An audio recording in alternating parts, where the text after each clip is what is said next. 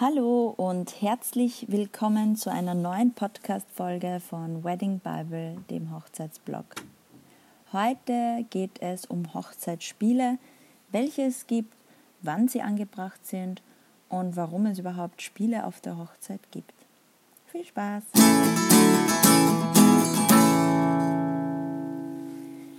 So, heute geht es wie gesagt um Hochzeitsspiele und da gibt es verschiedene Ausmaße von Spielen.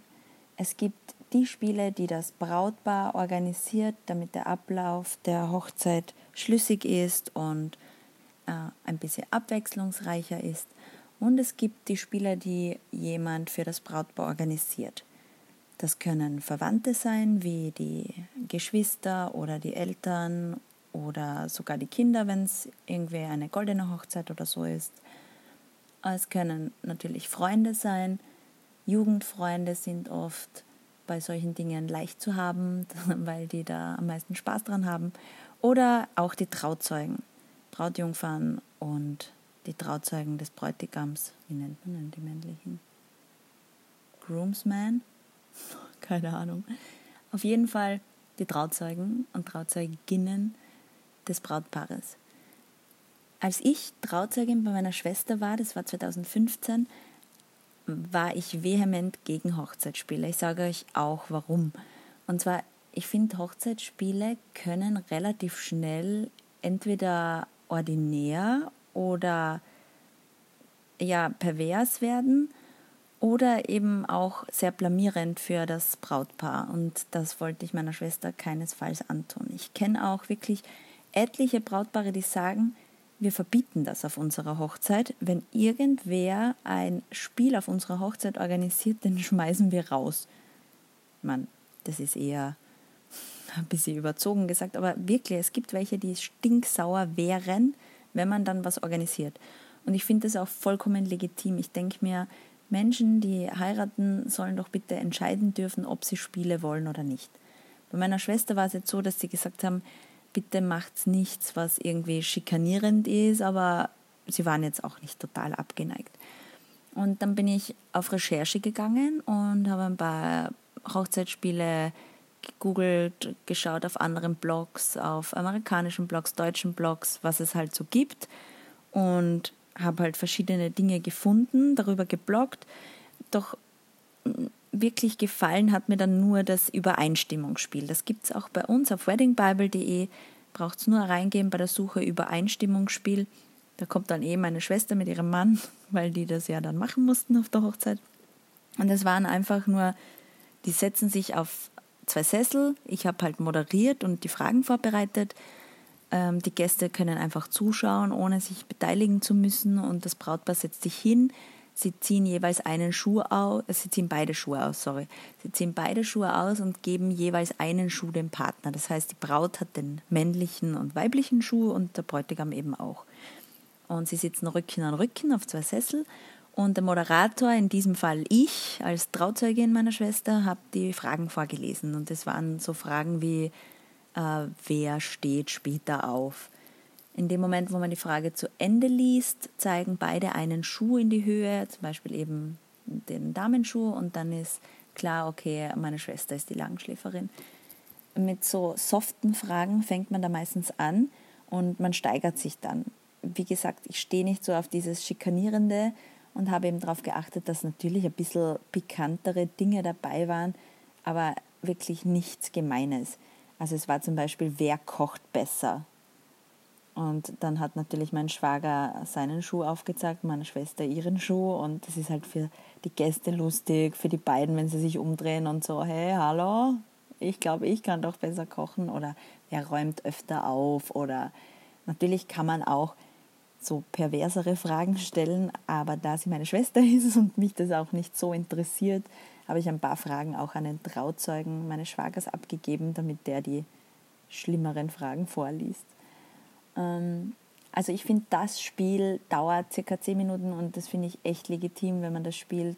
Das hält weder den Ablauf der Hochzeit auf, noch fühlen sich die Gäste irgendwie gelangweilt, weil es so ewig dauert oder weil sie oder sie fühlen sich belästigt, weil sie mitspielen müssen. Ich finde, das ist ein Hochzeitsspiel, was wirklich sogar auf, Hoch äh, auf Geburtstagsfeiern zum Beispiel funktioniert. Und das kann eine 30er, 40er, 50er Feier sein, das ist voll okay. Ähm, es gibt natürlich auch andere Hochzeitsspiele, äh, zum Beispiel das Kutscherspiel. Gibt es auch auf weddingbible.de die Anleitung mit dem Text sogar. Das ist mehr so ein geschauspieltes Spiel. Not so my type of games, aber ja, ich kann es mir vorstellen, dass es jemand cool findet. Ich persönlich mag es nicht so. Da ich aber am Blog nicht nur meine persönliche Meinung kundtue, sondern euch ja inspirieren möchte und euch viele Ideen aufzeigen möchte, habe ich natürlich darüber geschrieben. Genauso wie beim Bräutigam füttern. Das ist für mich eines der allerfurchtbarsten, schlimmsten, wirklich schlimmsten Spiele der Welt. Es ist mega schikanierend. Es gibt zig YouTube-Videos. Ich habe euch sogar welche auf Wedding Bible im Blogpost, wenn ihr das reingebt, einfach in der Suche verlinkt ich finde es ganz schlimm. Da muss das Brautpaar sich gegenseitig füttern oder eine Zigarette rauchen oder was trinken und dabei wird quasi die Braut zu den Händen des Mannes und der Mann ist nur mehr der Kopf und dementsprechend kann man sich vorstellen, wie der Bräutigam danach aussieht. Die Klamotten sind ruiniert, die Gäste freut, die lachen, die haben sicher ihren Spaß, aber ich finde es für das Brautpaar eigentlich nicht okay. Ähm, auf Wedding Bible habe ich euch auch eine Kategorie eingerichtet und zwar heißt die Funny, F-U-N-N-I, Englisch, lustig, haha. Und dort könnt ihr solche Clips und Videos und Spiele, alles was irgendwie in diesen humorvollen Bereich der Hochzeit fällt, nachschauen. Wir haben mittlerweile, glaube ich, an die 20 bis 30 Spiele am Blog da geht es von Schleiertanzen weg, aber eben auch bis zu richtigen Bräuchen wie Baumstammsägen und das Herz ausschneiden aus Stoff und warum das überhaupt ein Brauch ist in österreichischen deutschen Hochzeiten.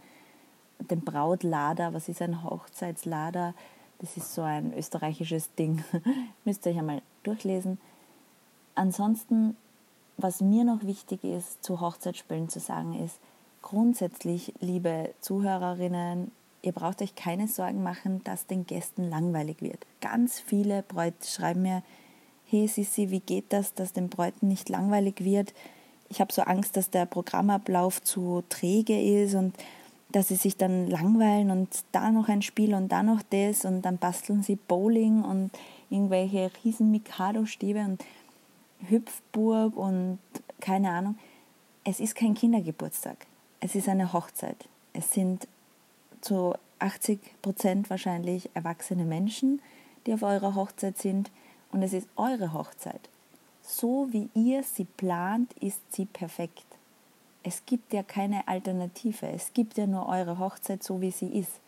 Es wird immer welche geben, die sagen, boah, das bis zum Essen, das war mir zu lange, ich hatte schon so Hunger oder äh, die waren eine halbe Stunde wegshooten, das, das war ja mega langweilig ihr müsst erstens eure Gäste nicht durchgehend entertainen und zweitens kann man davon ausgehen, dass sich erwachsene Menschen, wenn sie zusammentreffen und meistens ist es ja Jahre her, dass sich Verwandte sehen, eben nur zu solchen Anlässen, die haben Gesprächsstoff und wenn ihr zum Beispiel fortgeht, ausgeht, dann ist es ja auch so, dass ihr euch unterhaltet, ohne dass jemand neben euch steht und die UNO-Karten dabei hat.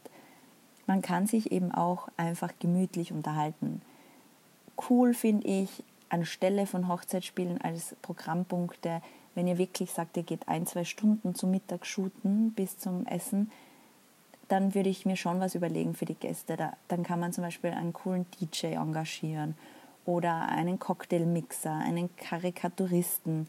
Solche Attraktionen sind wirklich cool und kommen bei den Gästen, wenn nicht sogar besser an als Spiele und Ihr werdet dabei weder schikaniert, noch müssen sich eure Trauzeugen und Familie Gedanken machen, wie sie und was sie und wer bla bla bla eure Spiele organisiert.